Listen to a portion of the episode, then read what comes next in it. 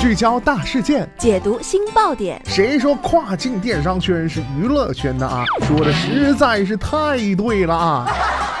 每天跨境电商圈都会有一些新鲜事儿在发生，带大家一起看大山，聊平台，那些重磅的、争议的、有料的跨境风云，都是你居家旅行的必备良品。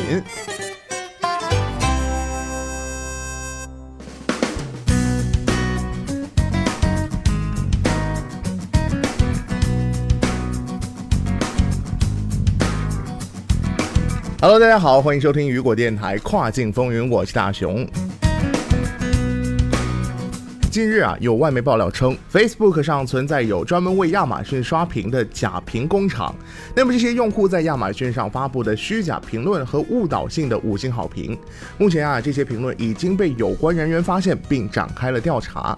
据了解啊，Facebook 的两大组群——亚马逊促销群和亚马逊英国评论员，以及一些小群组都参与了这一些做法。其中啊，参与虚假 review 事件的成员可能多达八万七千多名。那么今天的跨境风云，马上带大家一起来了解一下。许多商家会在 Facebook 群组上发帖推送产品的细节信息，力邀用户给好评。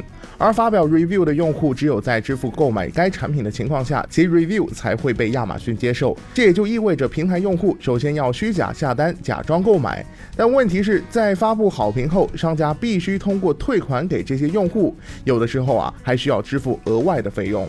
这一有组织、有目的的行为是如何开展的呢？下面一起来了解一下。外媒称啊，这是一群有专门亚马逊和 Facebook 账户，并寻求加入一些有偿评论小组的用户。有关人员透露啊，这些用户被要求在亚马逊上购买指定产品，撰写评论，并在发布 review 后，在 Facebook 推送产品共享链接。在 review 通过身份后，商家将支付该商品的退款。在调查过程当中啊，冒充刷单用户的调查人员试图通过发表真实评论来杜绝假评。而这时，亚马逊商家们就开始了自己的行动。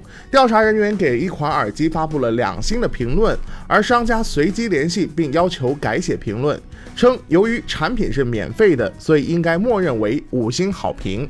此外啊，冒充刷单用户的调查人员被告知，在收到商品后。必须给出五星带图好评，否则不进行退款。所以，当调查人员发布了三星评价后，商家拒绝了退款。外媒在 Facebook 上搜索亚马逊英国评论员组群时，发现每隔几分钟就会有来自全球各地的商家发帖称需要用户提供好评。有的公司啊正在寻求和亚马逊英国评论员的合作。其中说明一款 4K 运动相机在招募好评卖家，那么该交易通过 PayPal 退款，有意向的用户只需要发送简单的亚马逊个人资料即可。那么这些招募好评卖家的帖子揭露了刷单产业链遍布全球市场，并且啊，大部分来自于非欧美卖家，寻求欧美市场消费者的好评和访问量。那么这些专业的假评团伙已经干扰了在线零售运营多年，但是目前啊，仍然保持着绝对的影响力。调查显示啊，百分之九十七的消费者在购买决策时参考商品评论，但百分之三十一的消费者都曾在购买后发现商品和好评不符，感到失望。亚马逊对此回应，亚马逊不允许任何形式的有偿评论，平台客户和卖家都必须遵循官方的审查指南，而哪些违规操作的账户和店铺，最终啊都将被关闭或者是移除。面对一些情节严重的情况，平台还将采取法律措施。